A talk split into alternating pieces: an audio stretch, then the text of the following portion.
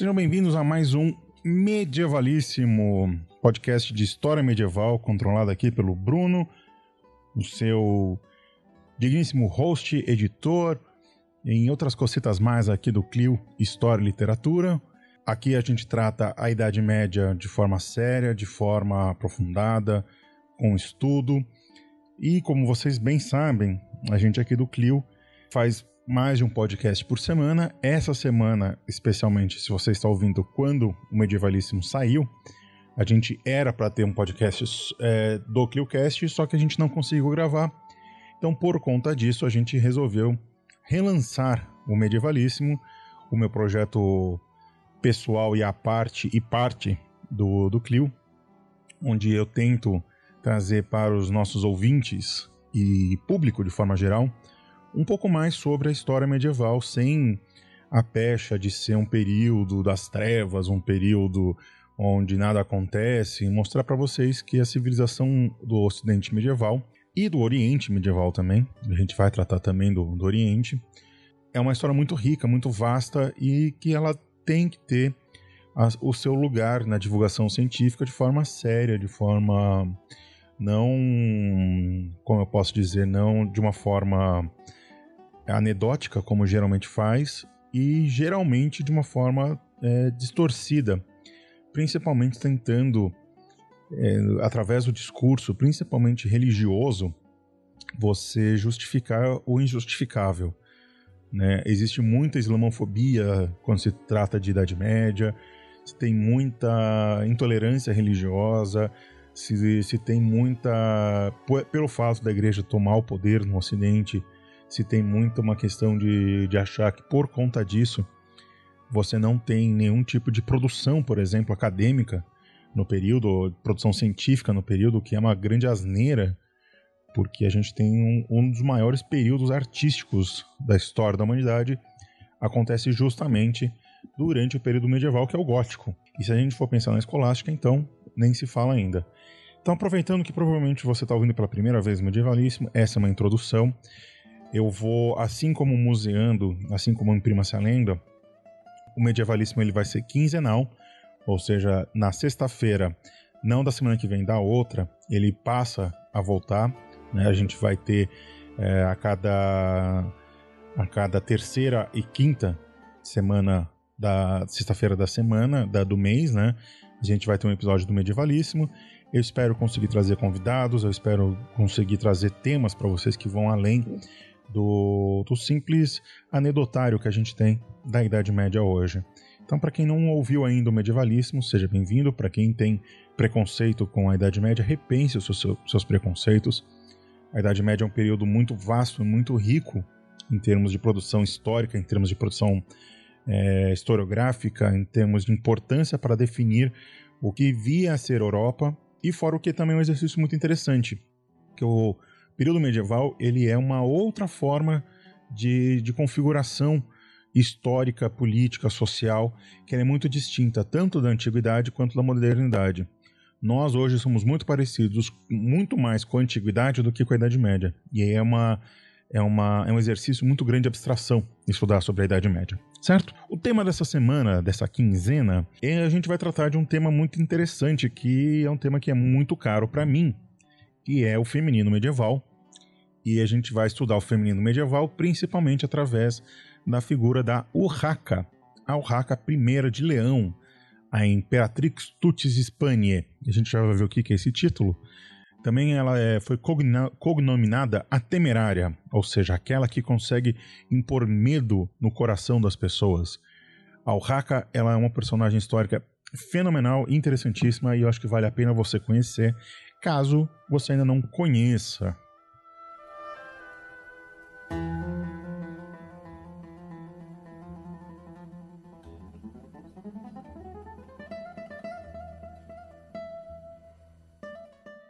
Então era isso. Vamos. Antes da gente ir pro programa em si, queria pedir para vocês já entrarem lá no nosso Catarse, no www.me Clio, onde você, a partir de cinco reais, já ajuda o Clio a se financiar e se manter aqui no ar. Produzindo conteúdo escrito, falado, audiovisual, estamos em todos os lugares. E se tudo der certo, a gente pretende aí nos próximos meses, quem sabe até lançar um programa de cursos aí para a gente se encontrar, cursos, passeios, etc. Tudo depende do nosso tamanho, do nosso tempo e também se a gente tem grana ou não, não para a gente viver, mas para a gente conseguir produzir esse tipo de conteúdo, fazer conteúdo na internet. É barato, mas mesmo assim não é de graça. Lembrando que você pode seguir o Clio no, no Facebook, no Instagram, no Twitter, no Mastodon e no YouTube, além do nosso site, www.cliohistorialiteratura.com. Para você encontrar a gente é só lançar Clio História e Literatura em todas as redes sociais que você já encontra a gente.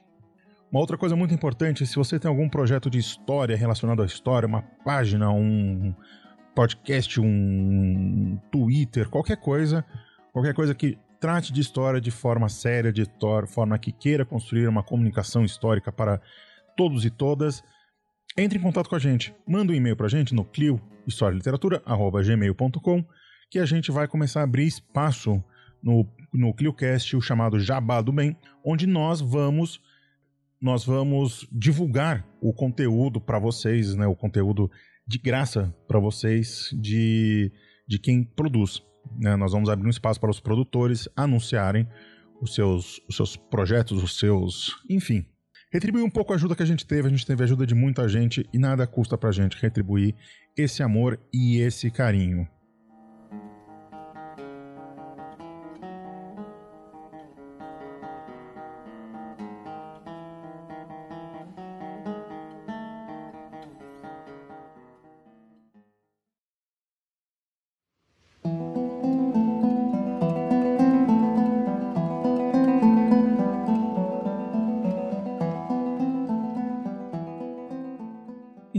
Então vamos pensar um pouco quem foi Al Haka, o feminino medieval, o tema que eu já tratei, eu acho que pelo menos em um vídeo, que é a história da, da Joana de Lides.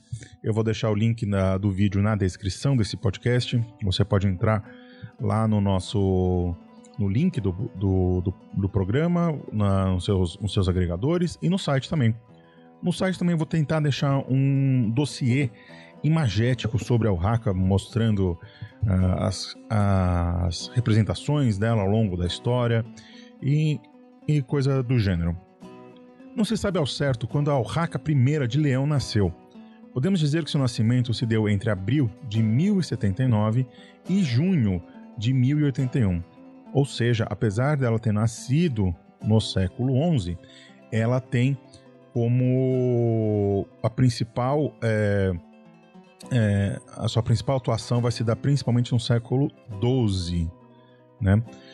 Algumas fontes apontam para a cidade de Leão e outras para a cidade de Burgos, ambas no noroeste do que hoje forma a Espanha. Lembrando que apesar do título Espanha, que significa Espanha em latim, a Espanha como nós conhecemos hoje, ela é um fruto mais para frente do século XV, do século XVI, é, com a união dos reis católicos. É, a Espanha aqui é muito mais um local é, geográfico do que um local é, político. A nossa personagem é membro de duas dinastias importantes dentro da história ibérica: a Casa de Jiménez, fundada em 951 pelo príncipe Garcia Jiménez de Pamplona, que dominou os reinos de Pamplona, Aragão, Castela, Leão, Galícia e Portugal entre os séculos X e séculos XIII.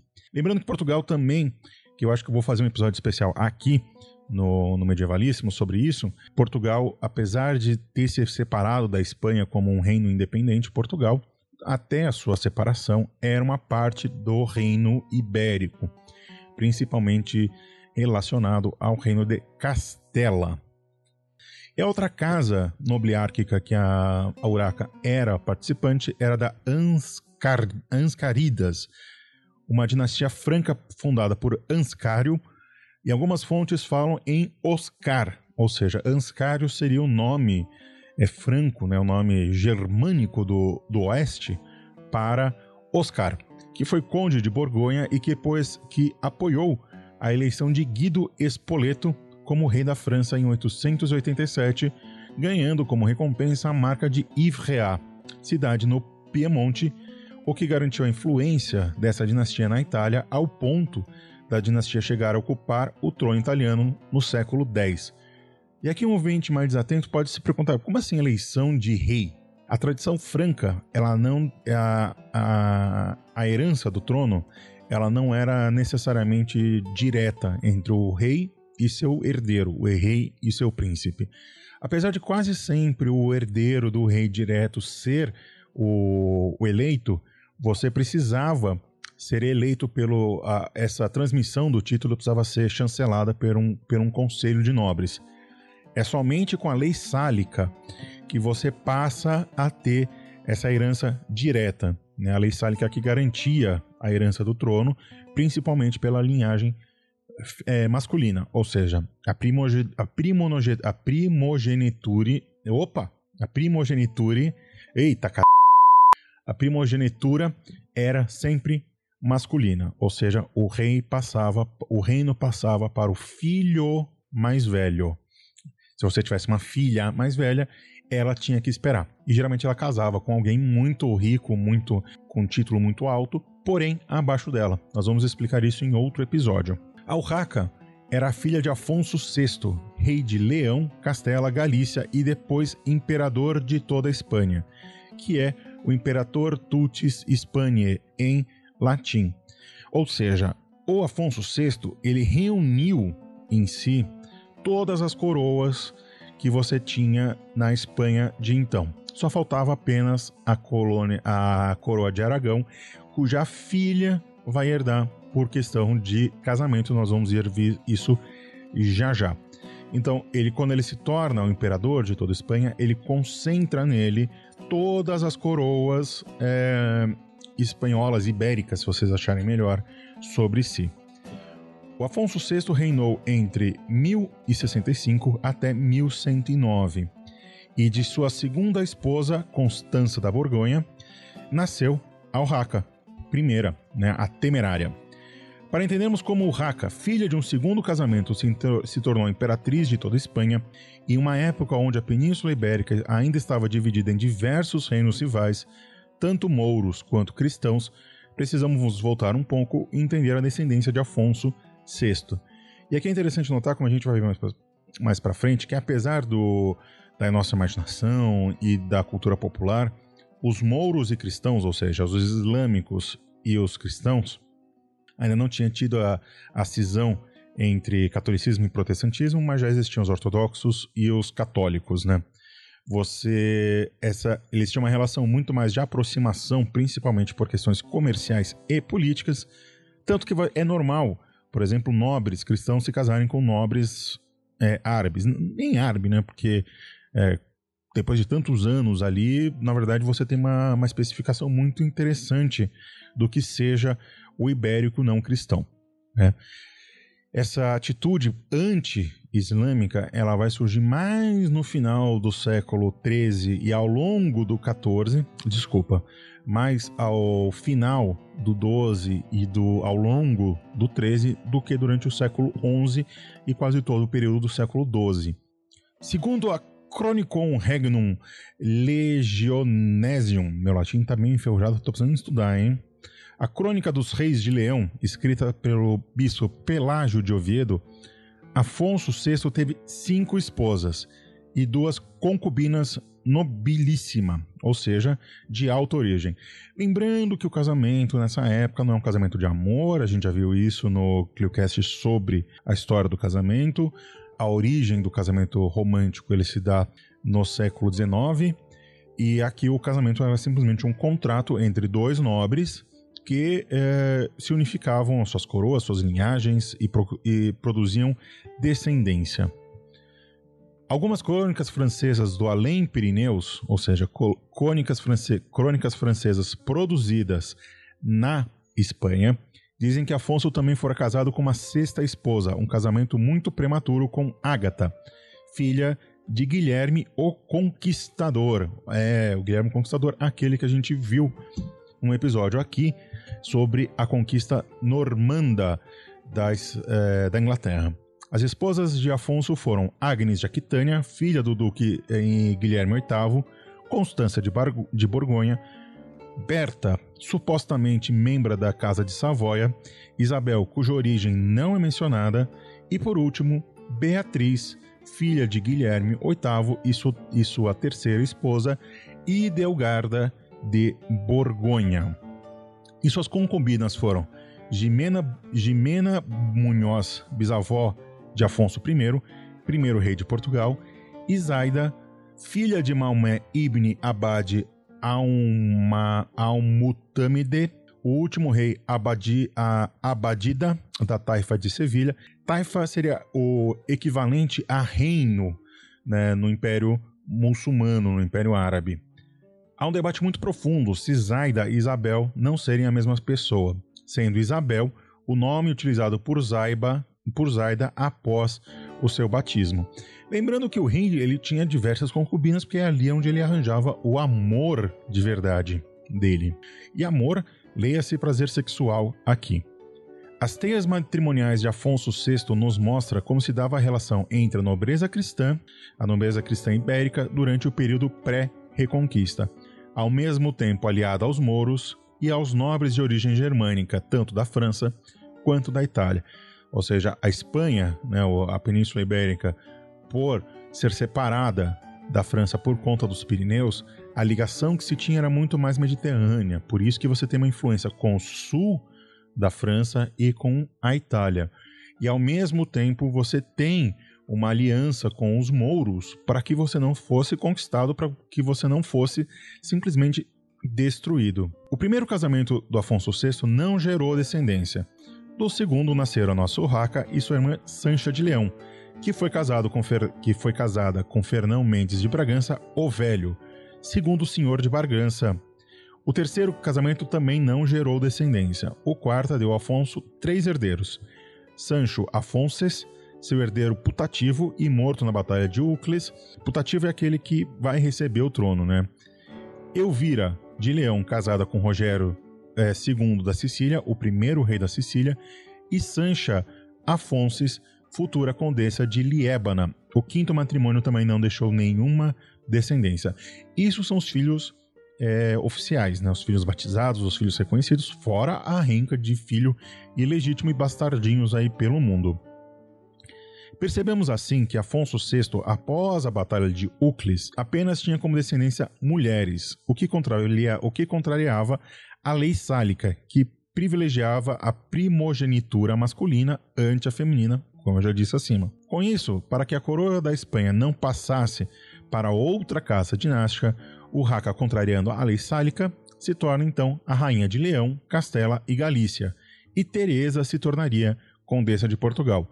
Ou seja, aqui a, a coroa ibérica simplesmente rasga a lei sálica e impõe para a Península Ibérica o domínio, as duas principais regiões da, da, da, da península passam a ser com, com, comandadas por mulheres.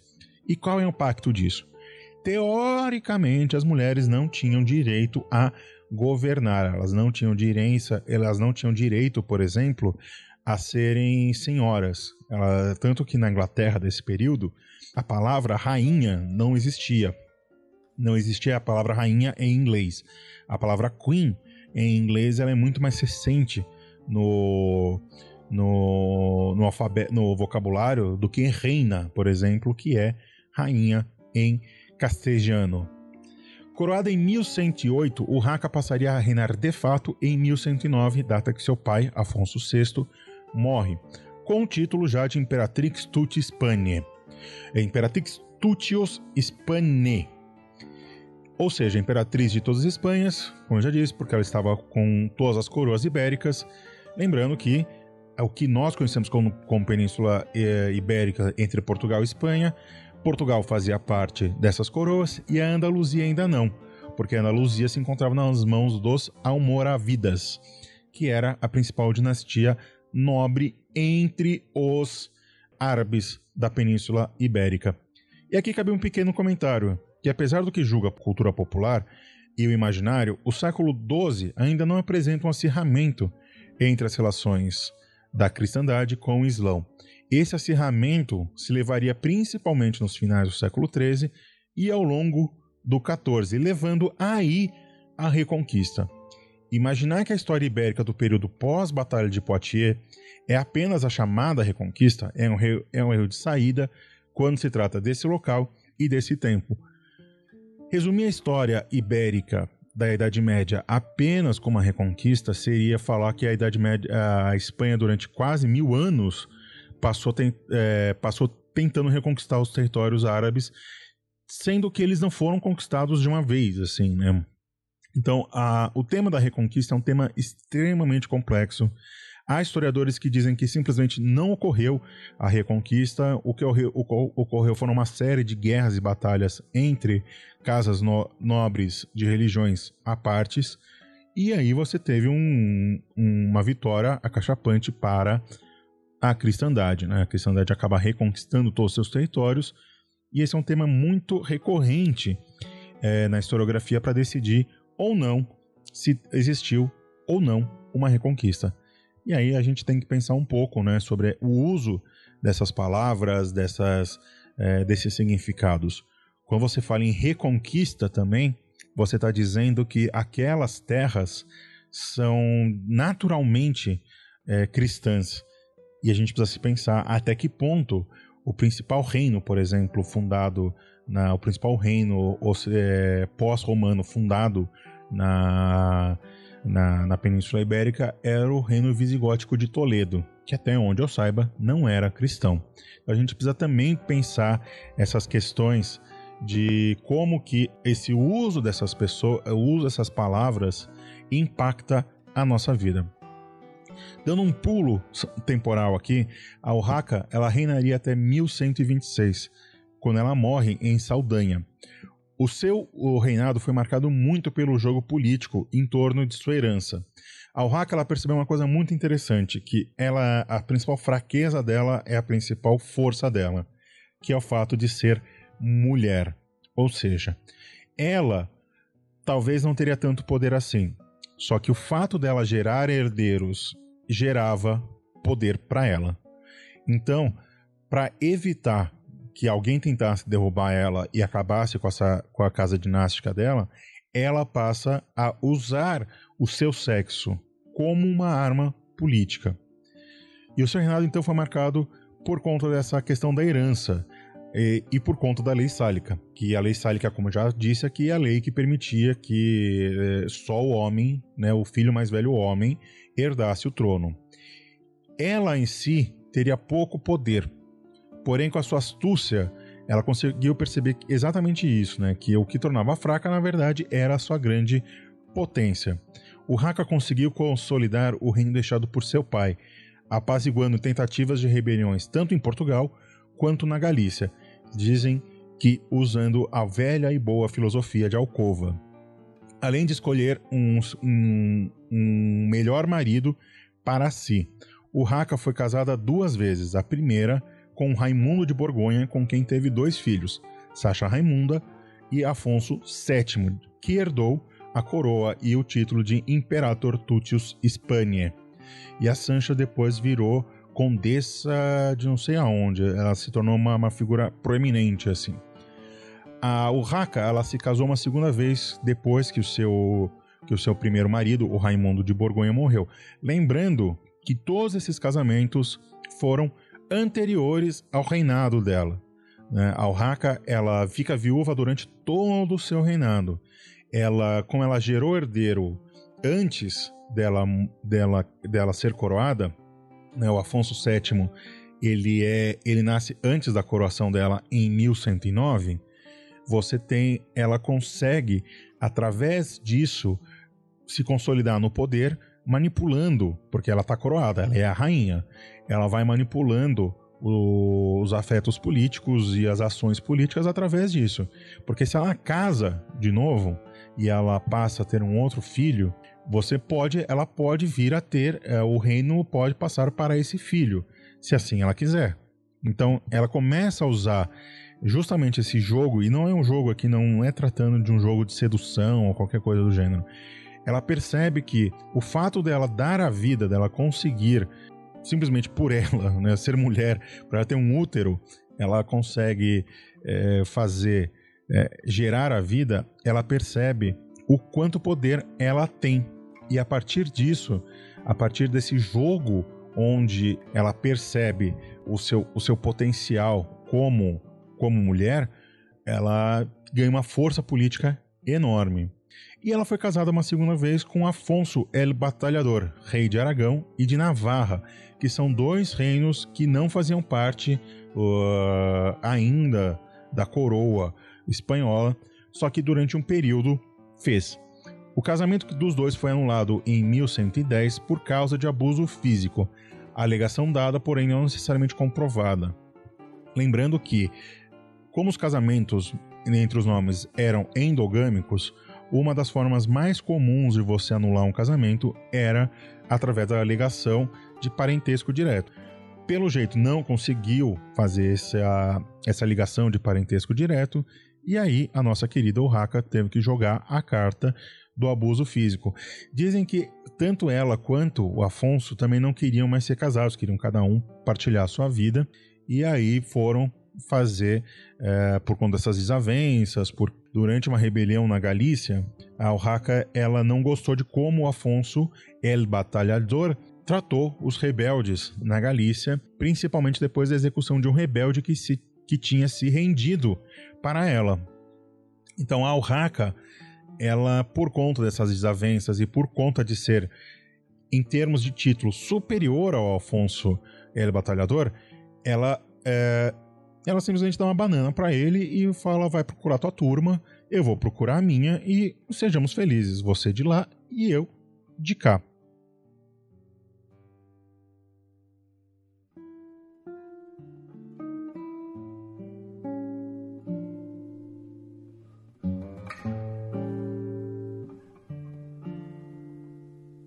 E para a gente estudar, a, se você ouviu esse podcast, se, se interessou pela figura da Urraca e se interessou pela história do feminino medieval ibérico do século XII, eu duvido que alguém vai se interessar, mas enfim, a gente pode usar como fonte de estudo aqui a crônica História Compostelana, que conta os principais eventos históricos espanhóis a partir das relações e arquivos do primeiro arcebispo de Compostela Diego Guilmires, uma das figuras mais proeminentes da política ibérica durante o período medieval.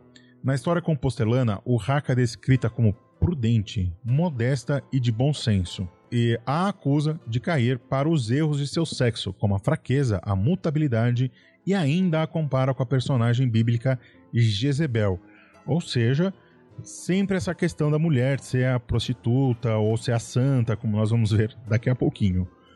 Segundo Bernard F. Riley, medievalista estadunidense especialista na Península Ibérica, não há dúvidas de que Urraca, a primeira mulher a ser coroada na região como rainha e senhora, estava no poder, aliás, com muito controle e com muito poder.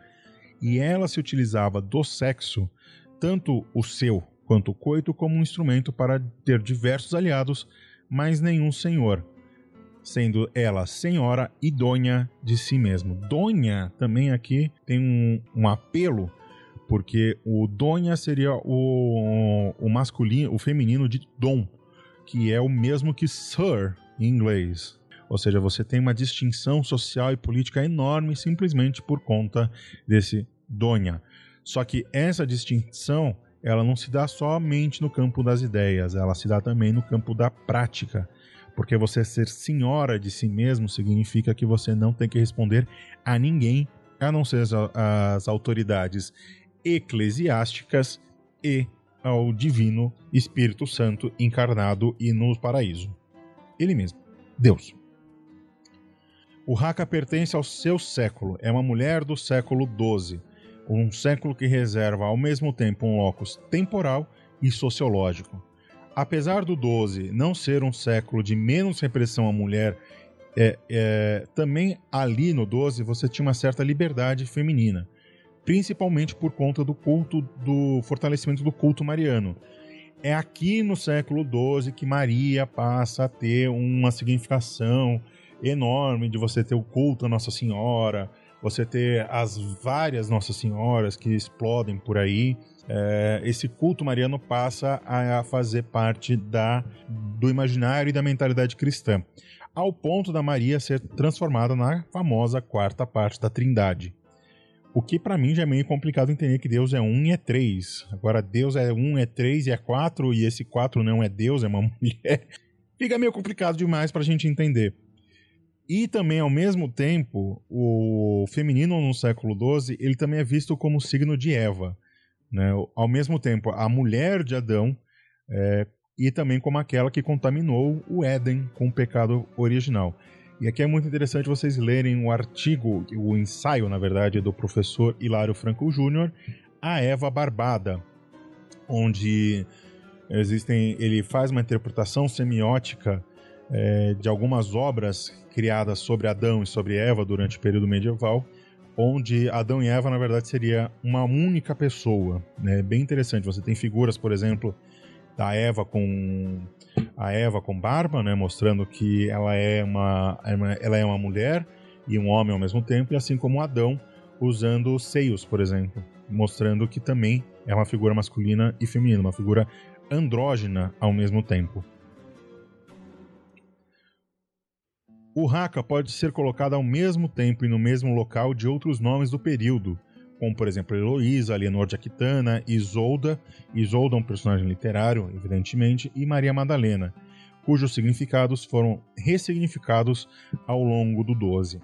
E aqui é interessante a gente ler o clássico livro aí já do, do Georges Duby, As Damas do Século XII, que reúne, é, editado pela Companhia de Bolso, na verdade que ele edita três livros do Duby num só que seria Heloísa, Isolda e outras damas do século XII, A Lembrança dos, das Ancestrais e Eva e os Padres. Então fica a recomendação aí de leitura para se você quiser entender um pouco mais, além das obras, principalmente da Regine Pernod, que tratam da mulher ao longo do século XII, ao longo do, da Idade Média. Você tem a mulher, as mulheres e o tempo da, das catedrais, as mulheres e o tempo das cruzadas, você tem uma série de livros que tratam aí sobre o feminino na Idade Média. É sempre bom lembrar que essa questão da, da mulher na Idade Média, a nossa visão é muito contaminada com a, com a representação cultural e representação social, é, tanto do período quanto do feminino. Nos filmes, gibis, romances históricos, etc., se a gente olhar para a mulher representada ali, ele é muito mais uma representação do tempo onde o autor cria a sua obra do que necessariamente da mulher lá do, do Ocidente medieval. Você tem toda uma, uma reinterpretação do que foi o feminino. Né? O feminino ele está é, nesse campo dual entre o, sacra, entre o sacro e o profano, entre a civilização e a barbárie. A mulher é ao mesmo tempo é, Maria Madalena e ao mesmo tempo a Maria Mãe de Jesus. Você é um, a, a, o feminino medieval ele é uma representação é, muito complicada da gente se fazer ao longo do nosso tempo, porque a gente tende a criminalizar o, a Idade Média e o feminino. Então você junta dois preconceitos enormes numa mesma abordagem. E lembrando que por conta do tipo de produção que existia na, na, na, Idade Média, que é o feudalismo, que é uma basicamente uma produção de sub, subsistência, né? você não tem excedente de produção, a função da mulher não era só ficar em casa, né? A mulher também trabalhava, a mulher também tinha uma liberdade de. Ela não se sustentava, né? Porque também as pessoas não se sustentavam, né? Era uma vida muito mais comunal, era uma vida muito mais. Você tinha propriedades que eram muito mais comuns do que individuais. Então, a mulher na Idade Média, ela não. Ela gozava de certa liberdade, ela gozava de certa individualidade, mas ao mesmo tempo ela era extremamente reprimida, principalmente por, por essas questões teológicas. O que eu quero dizer aqui é que a condição da mulher na, na Idade Média não era muito diferente do que é no século XXI. A mulher ela sofria abusos físicos, abusos sexuais, abusos políticos, abusos econômicos, porém ela também ela era senhora de si mesma, ela conseguia se rebelar, né? principalmente por conta da lei sálica, dispensando na nobreza, porque um rei sem descendentes era um rei que não deixava legado, era um rei que não transmitia a sua, o seu senhorio. E dessa forma contrariava a própria designação de Deus. É, e a resposta para isso vai ser que ao longo do ao longo principalmente dos próximos séculos aí, principalmente no 13 e no 14, você vai ter a resposta para isso dizendo que a, a responsabilidade pela fertilidade ela é feminina, né? Porque o homem ele é sempre fértil, a mulher é que ela pode ou não ser fértil. E é estranho a gente pensar isso que você tem um rei como Henrique VIII, que ele teve que ter seis esposas para conseguir gerar uma, uma, uma descendência, né? Então acho que é, é por aí. A Ohaka ela é, representa muito bem esse essa dualidade entre ao mesmo tempo ser uma personagem extremamente é, feminina, ser forte, ser dona de si mesmo, impõe ao, a, a história ibérica do período, as relações de força, a sua própria vontade, porém, ela também sofre pela questão de ser mulher, né? Como eu disse, como eu disse anteriormente, a maior força e a maior fraqueza da Alhaka é o mesmo, que é o seu sexo. A Alhaka, então, ela consegue, através do ser feminino, ela consegue perceber que ela consegue, através de, de, do simplesmente do fato dela ser mulher, ela vai conseguir é, evitar uma dominação. Né? Ela evita, é, principalmente quando ela joga o trunfo dela já ter o herdeiro, o herdeiro ser menor, ser uma criança, e de se garantir a produção de mais herdeiros ou não, você garante assim um lugar especial para ela. A Urraca ela ainda é um personagem de extrema importância no imaginário, principalmente galego. Ela, uh, ela, ela é muito ligada à região da Galícia, uh, desculpa, à região de Leão, onde ela tem uma, uh, uma relevância até hoje, sendo representada, sendo relembrada. E é lembrando também que uh, o fato dela se tornar rainha é, fez com que haja um precedente principalmente para que a Isabel de Castilha, né, Isabel de Castilha, aquela que vai se casar com Ferdinando II, fosse reconhecida como rainha e assim poder fazer a união das coroas. Então era isso, né? Acho que é, era isso sobre esse episódio. Fico aberto aí a, a dúvidas, a questionamentos, a comentários. Manda lá no Clio historialiteratura@gmail.com você tiver alguma dúvida, crítica, comentário, a gente sempre está aberto a ouvir. Eu deixei uma série de bibliografia para vocês se esbaldarem com a nossa querida Urraca aí na, na descrição. E para encerrar, é, se você financia o Clio, você sempre ganha beijos, abraços, entre outras coisas, é, no final de todos os nossos podcasts. Então eu queria deixar um beijo aqui para os nossos financiadores de plantão, um pessoal que tem ajudado a gente a produzir cada vez mais melhores conteúdos para vocês. Fica um beijo então para Alexandre Ataíde, para o Bruno Machado, para Cristina Lima, para Daniela Dias, para Fabiana Jimenez, para o Gabriel Bastos, grande vascaíno, ele gosta quando eu chamo ele de grande vascaíno, para o Gui Ascar, esse ursão lindo e maravilhoso que sempre me dá um apoio é, nas redes sociais, para Hanna Lima, para Luísa Taide, para Natália Castilho, para Paula Guizar, para Rosana Vecchia, para Rose Marques e Suzana Taide. Sem o apoio de vocês, sem a audiência de vocês, sem o fato de vocês nos instigarem cada vez mais a produzir conteúdos para vocês, o Clio simplesmente não existiria e não faria sentido. Certinho? Então era isso. Espero que vocês tenham se divertido aqui com o, com o, mais esse episódio do Medievalíssimo. Espero que é, esse episódio tenha feito a gente pensar em relação à figura feminina durante a Idade Média, sobre o tempo de hoje, afinal a gente não faz história sem pensar no tempo presente.